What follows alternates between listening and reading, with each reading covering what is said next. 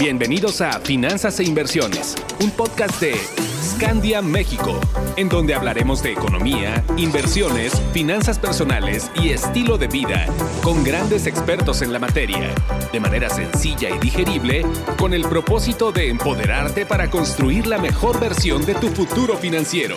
Un podcast exclusivo de Spotify. Hola, ¿qué tal? Les habla Jaime Álvarez. Bienvenidos a este podcast de finanzas e inversiones. Y bueno, pues el día de hoy estamos con un invitado especial, un invitado que ya ha estado con nosotros y ahora vamos a hablar de, eso. Es eh, David, Jaime David Camposeco. Eh, él es economista para México eh, de Principal Financial.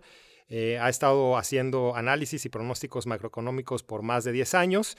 Eh, Jaime también es profesor de política monetaria en el ITAM y cuenta con una maestría de economía por la London School of Economics.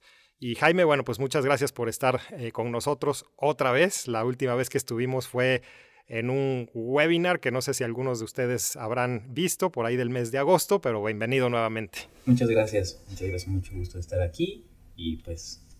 Pues listos, vamos a hablar del tema, pues el tema que, que ha sido eh, yo creo que lo más relevante en temas de, análisis financiero y que de hecho en el mes de agosto cuando estuviste con nosotros ya lo empezábamos a tocar, el tema de la inflación y bueno, claramente estos meses, desde que estuviste con nosotros hacia acá, el tema pues ha casi que explotado, ¿no? Hemos visto un tema de inflación subiendo prácticamente por todo el mundo y a lo mejor lo acotaría más al hemisferio occidental. Creo que en Asia están teniendo unas dinámicas de inflación un poco menos agresivas, pero lo que es Europa, Estados Unidos, Latinoamérica, definitivamente sí con inflaciones que no veíamos hace 30 o 40 años, ¿no? Entonces, eh, pues nos gustaría un poco escuchar tu opinión, qué es lo que está pasando, por qué estamos en esta situación y después hablar un poco de perspectivas. Si te parece, podemos empezar antes de entrar a México con el tema de Estados Unidos, que creo que está muy reciente el dato de inflación de, enero de este año que sorprendió bastante a la alza.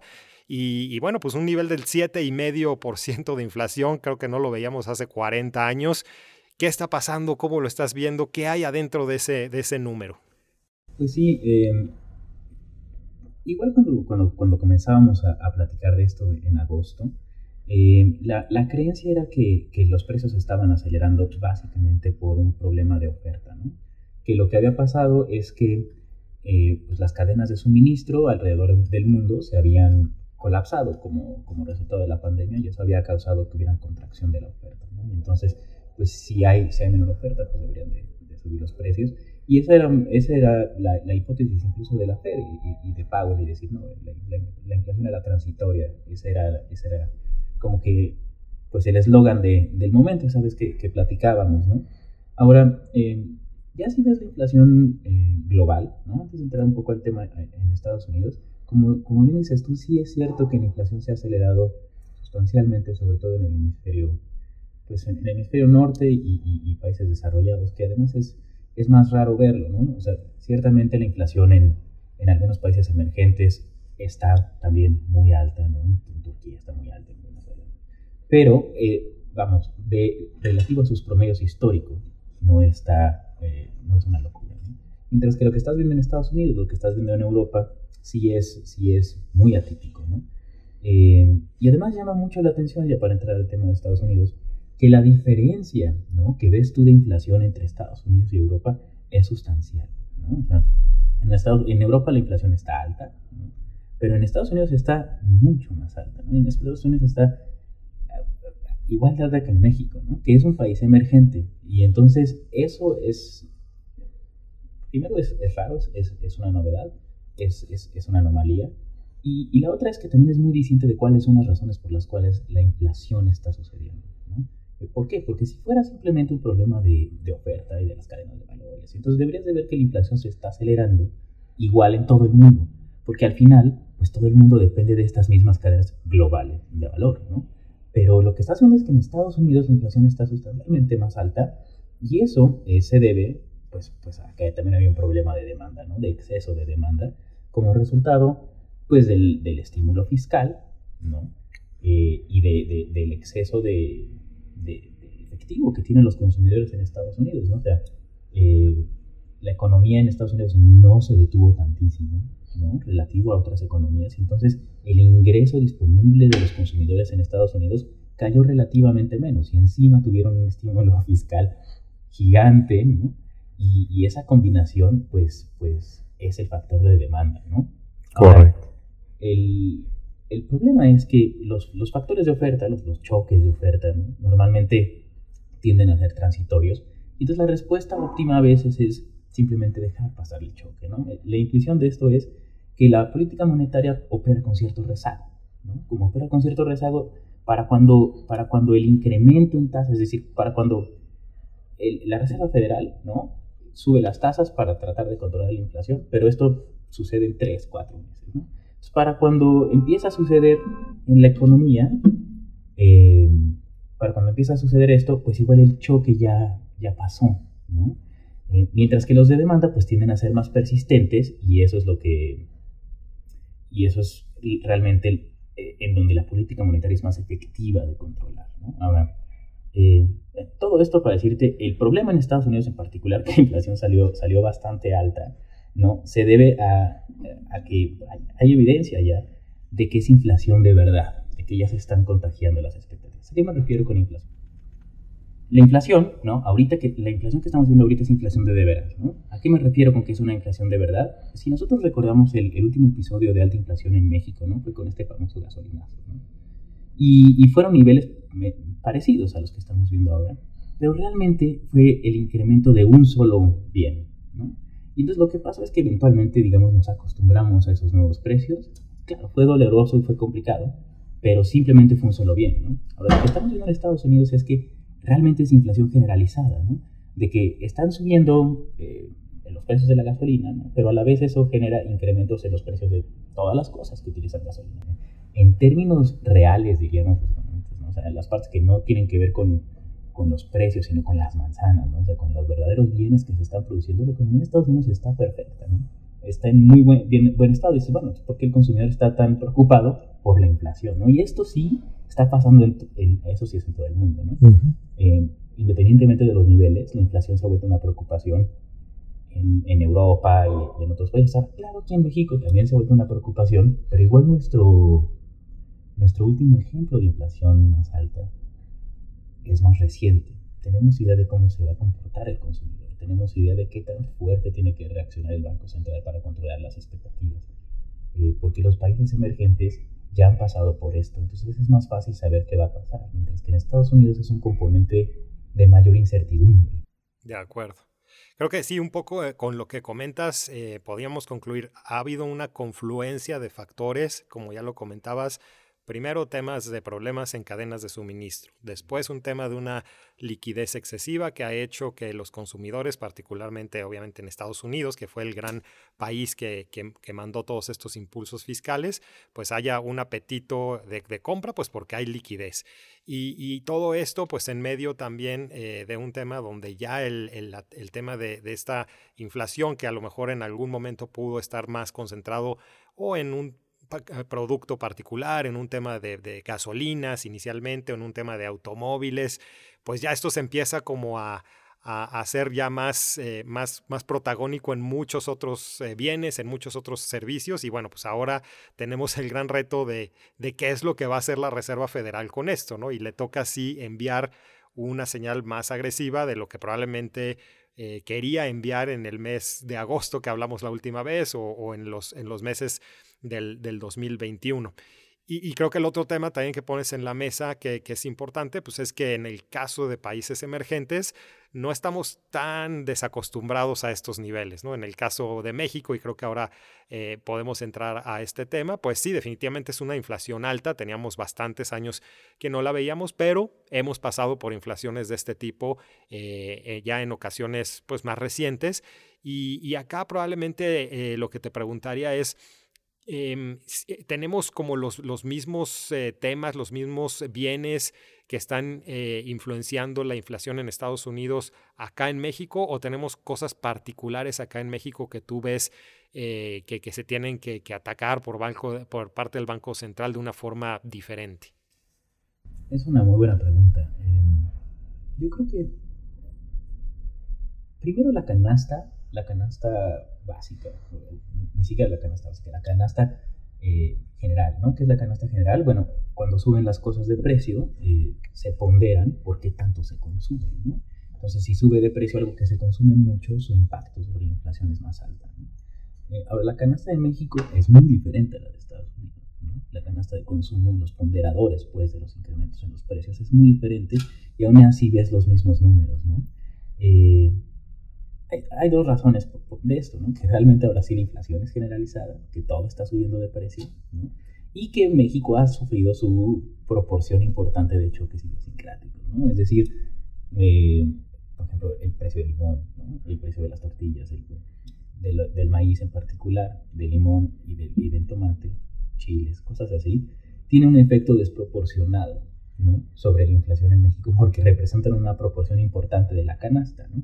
Eh, ahora, eso también hace a la inflación general más volátil, ¿no? porque los, el componente de, de, de, de de la canasta, ¿no? Que, que, depende de bienes agriculturales que tienden a ser muy volátiles, es mayor, ¿no? que es lo que se conoce como la inflación no subyacente.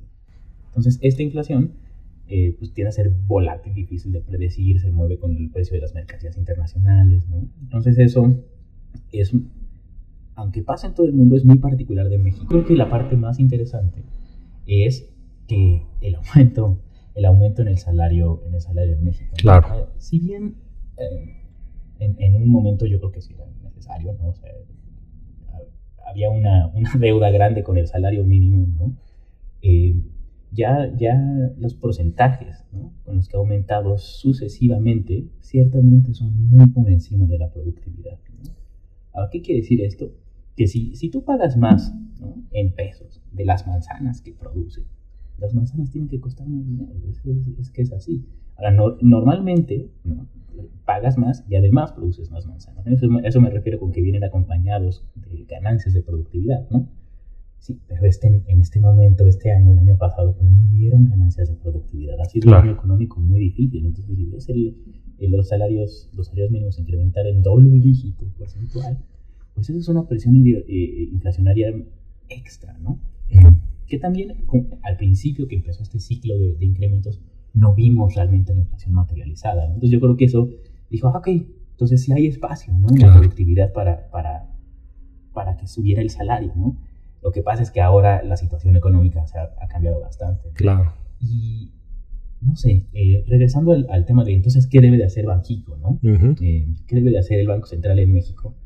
Pues ciertamente controlar las expectativas, ¿no? Las expectativas de inflación al, el Banco de México no tiene un mandato dual, ¿no?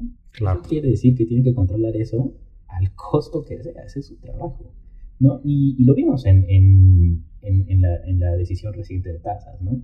Había cierta incertidumbre, muchos miembros son nuevos, no sabíamos cómo iban a, a, a, a reaccionar, ¿no?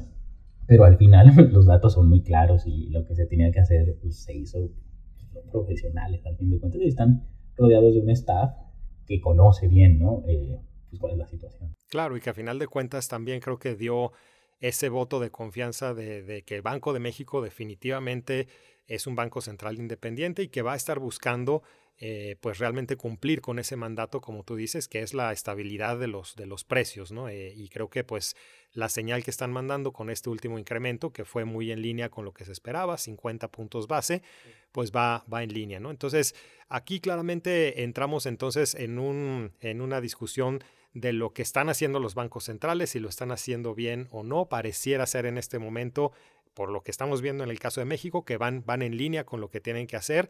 La Reserva Federal, que había sido pues muy criticada el año pasado por estar dejando pasar estas inflaciones, que tú mismo lo has comentado, tenían pues un poco la razón o las, el, no tenían la evidencia completa para, para no ser tan agresivos. Hoy ya las evidencias están ahí y los estamos viendo que ya están empezando, por lo menos en el discurso, a ser un poco más agresivos. ¿no? Entonces, aquí la, lo, lo, lo, que seguramente vamos a ver hacia adelante son incrementos de tasa, incrementos de tasa a lo largo, pues al menos Estados Unidos, eh, Latinoamérica, lo estamos viendo también.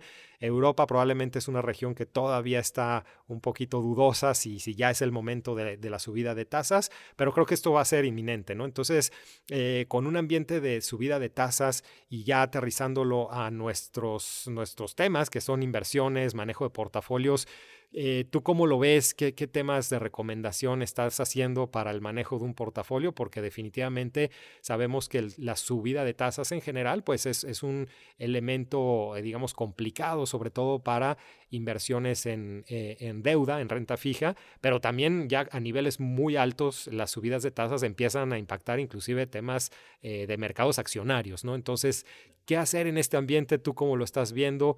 ¿Crees que las subidas que vamos a ver hacia adelante son realmente fuertes o todavía vamos a ver algo de cautela por parte de los, de los bancos centrales?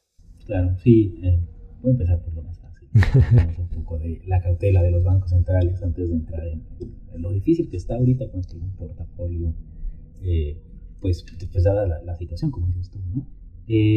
Eh, mira, yo primero, en, en, términos de, qué tanto van a tener que subir las tasas los bancos centrales, que es, muy difícil de saber. Lo que sí es que hay evidencia, ¿no? De que la inflación esta vez va a ser un poquito más persistente, ¿no? Estamos viendo en México y en Estados Unidos que la inflación que se está acelerando es la, es la subyacente, ¿no? La, la más pegajosa, la más difícil de controlar.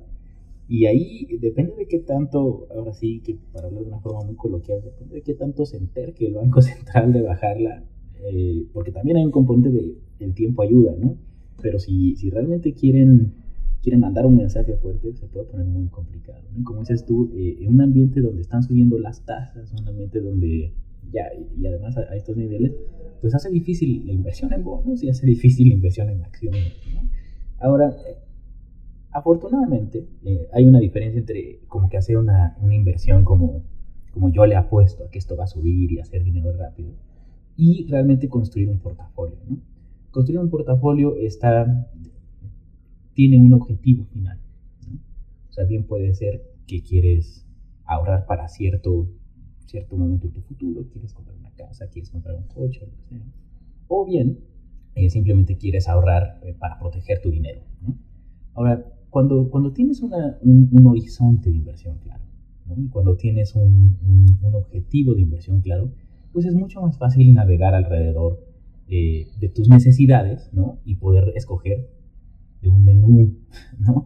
Donde igual como dices tú, las opciones no son en este momento las más apetitosas, pues al menos sí es un menú que está construido para, para, para, para cumplir con los objetivos eh, finales ¿no? de, del ahorrador, ¿no? Ahora, ¿cuál es el, el, el, enemigo número uno de tus ahorros? ¿no? Es, la inflación. Totalmente. totalmente. Cuando la inflación es alta, es el momento para invertir, no para no invertir. Claro. O sea, claro, el, el, el, el, escenario es complicado y probablemente no vas a ver los retornos ¿no? que viste en 2019, 2020 de 25%, pero vas a ver unas pérdidas enormes si no inviertes. Exacto. ¿no? Porque tu dinero ahora sí se va a, a erosionar a una tasa gigante. ¿no? Entonces, el, el, primer, el primer consejo que yo tendría para la gente que está escuchando ahorita es ahorita es cuando te va a doler mucho no invertir, ¿no? Porque de acuerdo. inflación tan alta, lo que sea está bien, ¿no? Ahora, adicionalmente, si tienes una idea de qué es lo que más te conviene, cuáles son los mejores instrumentos y así, bueno, está todavía mejor, ¿no? Pero de entrada, el momento para invertir siempre es ahora, ¿no? Y cuando la inflación es alta, todavía más.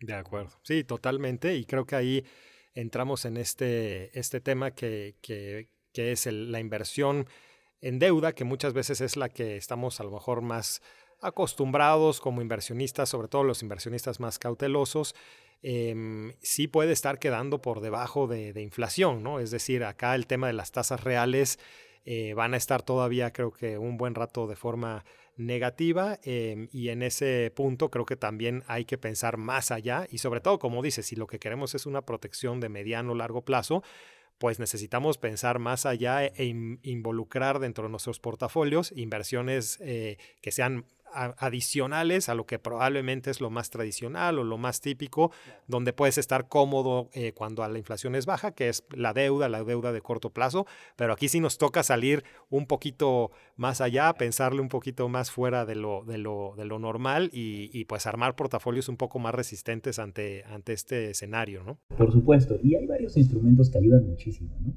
Eh, para, empezar está el famoso bibono, ¿no? El bono es un bono que en vez de que te pague una tasa de interés en pesos, te paga una tasa de interés en UDIs, ¿no? Y la UDI es exactamente, el, el, precio de la UDI se mueve exactamente igual que la inflación, ¿no? Entonces, si la inflación es 6 y tu UDI bono te paga 2%, pues ay, 2% es bien poquito, ¿no? Pero es 2% en UDIs, entonces es ese 6 y el 2, ¿no? Y así, pues tu dinero al menos con tu no se va a erosionar por inflación. Ahora, claro, en un escenario de, de tasas, ¿no? De, de alza de tasas, el, el, incremento en tasas, eh, incluso o sea, cuando la política monetaria opera, ¿no? puede llegar a modificar también las tasas, las tasas reales. Es decir, eh, sí puedes tener eh, minusvalias por, por valuación.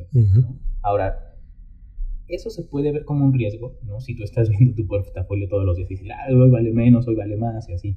Pero realmente cuando tú compras un, bono denominado en UI, te va a pagar lo que te dice que te va a pagar sí o sí, ¿no? Digo, excepto que sucede un escenario de cola, como que el gobierno federal entre el Pero en realidad son instrumentos muy, muy, muy, muy seguros, ¿no?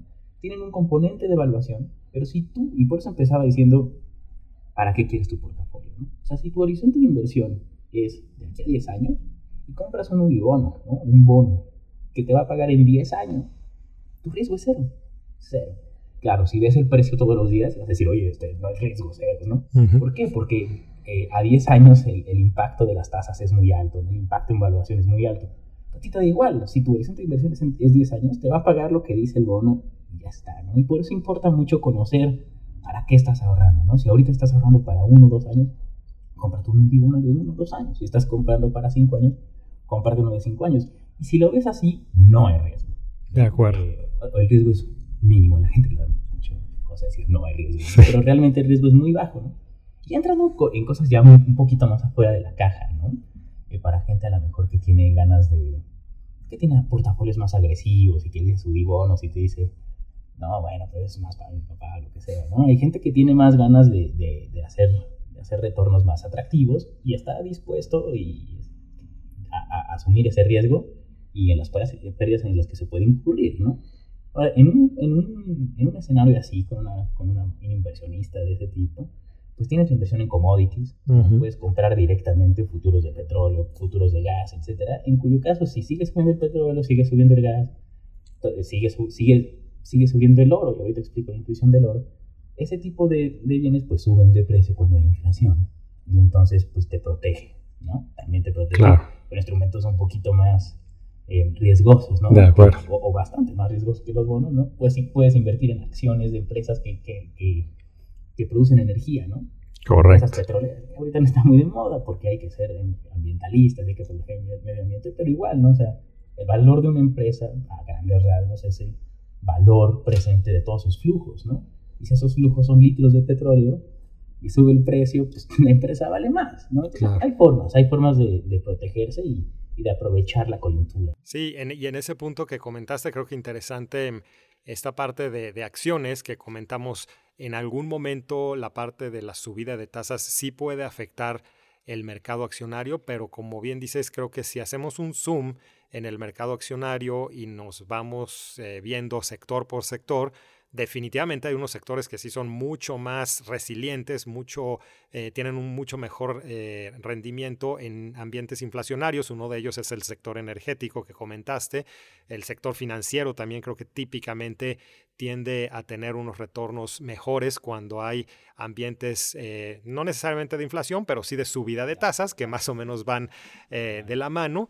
Y eh, por otro lado, probablemente sí, en un tema como de acciones eh, de tecnología, muchas veces esas sí son un poquito más eh, sensibles a subidas de tasas, porque obviamente es un sector donde las utilidades, los retornos son a mucho más largo plazo y entonces cuando traes eso a valor presente, que es, son flujos de mucho más largo plazo, y la tasa la subes, pues obviamente el valor de la empresa sí se ve más afectado. Entonces, creo que dentro del mundo de las acciones y un poco para complementar este tema de construcción de portafolio, eh, no solamente es invertir en acciones por invertir en acciones, sino además hay que fijarte en el sector y obviamente pues en la empresa en la que estés invirtiendo. Eh, que, que, que, vayan y que vayan eh, en línea con el ambiente que estamos viendo hacia adelante.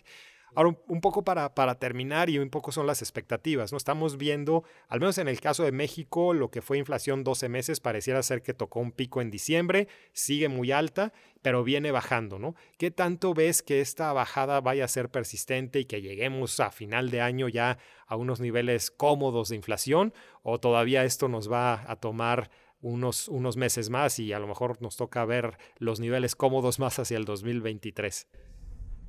Sí, es una, es una pregunta pues, que todo el mundo tiene en la cabeza, ¿no? ¿Cuándo vamos a regresar a, a, la normalidad, ¿no? En todos los sentidos. Ha sido, ha sido un proceso, eh, pues, han sido periodos como muy anormales, la gente ya está cansada de que las cosas sean anormales y ahora los precios son anormales, ¿cuándo va a regresar todo, ¿no? Como bien dices tú, ese pico lo vimos eh, cuando haces la comparación año con año, ¿no?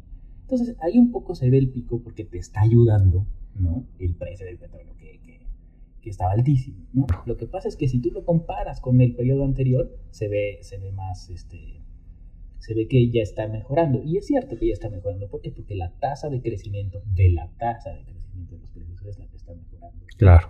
Eh, pero, es decir, eh, si la inflación se está acelerando o desacelerando, ¿no?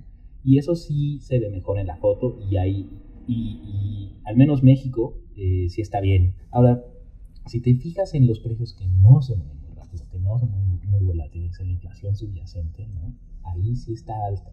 Ahí está alta. De acuerdo. Y entonces pensar que vamos a llegar eh, a final de año a un 3,5, 4, que en mi cabeza eso es cómodo, ¿no? Es un lugar donde el Banco de México puede decir, bueno, ya hicimos nuestro trabajo y vamos a, vamos a nada más mantenernos, ¿no?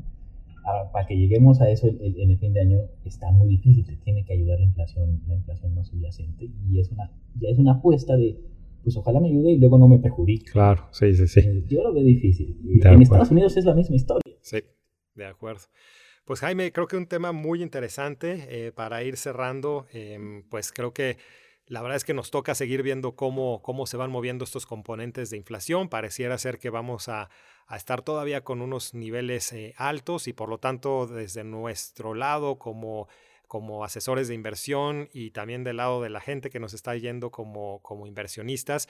Creo que nos toca ser eh, responsables, actuar eh, creo que con, con cautela y, sobre todo eh, tomando en cuenta este escenario que tú bien comentabas, el tema de la pérdida del valor, del poder adquisitivo del dinero, pues claramente se acrecienta en estos momentos y, por lo tanto hay que ser muy conscientes de lo mismo y e invertir y hacerlo de una forma tal eh, que podamos preservar este valor pues lo, más posible en lo que llega a ese momento de normalidad que como tú bien lo dices es, incierto, no sabemos eh, si va a ser más rápido o más, más tarde. Eh, esperamos claramente que sí lo, lo, llegamos a ver en unos meses más, pero en el Inter pues nos toca ser cautelosos, protegernos ante este escenario de inflación y bueno, pues con eso creo que podemos concluir la sesión de hoy. Probablemente nos estaremos viendo por acá en unos meses más para ver cómo se dio este, todo, toda este, esta dinámica de, precios. Em, y, bueno, pues ciertamente va a ser unos momentos interesantes para los mercados financieros. y creo que un poco también la respuesta es ser muy muy eh, cautos y muy diversificados en nuestras inversiones, ¿no? Porque esto mismo, esa diversificación, nos puede ayudar ante tanta incertidumbre que, tenemos al, frente eh, en los siguientes meses. Pues Jaime, muchas gracias por haber estado con nosotros. Muchas gracias por la invitación, qué gusto verte ahora en Y bueno, pues eh, a todos ustedes espero que nos escuchen la siguiente vez y que tengan un muy buen resto del día. Hasta pronto. Encuentra más información sobre finanzas e inversiones en nuestras redes sociales, arroba Scandia México y en nuestra página web www.scandia.com.mx. Hasta la próxima.